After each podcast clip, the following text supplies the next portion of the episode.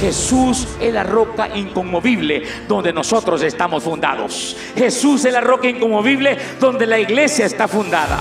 Nada ni nadie puede derrotarnos si estamos fundados en Él. Si estamos en Él, tenemos victoria. Si estamos en Él, somos más que vencedores en su nombre. Hasta hoy el Señor me ha ayudado y me seguirá ayudando. Porque Jesús está con nosotros. Porque Él es nuestra roca de ayuda.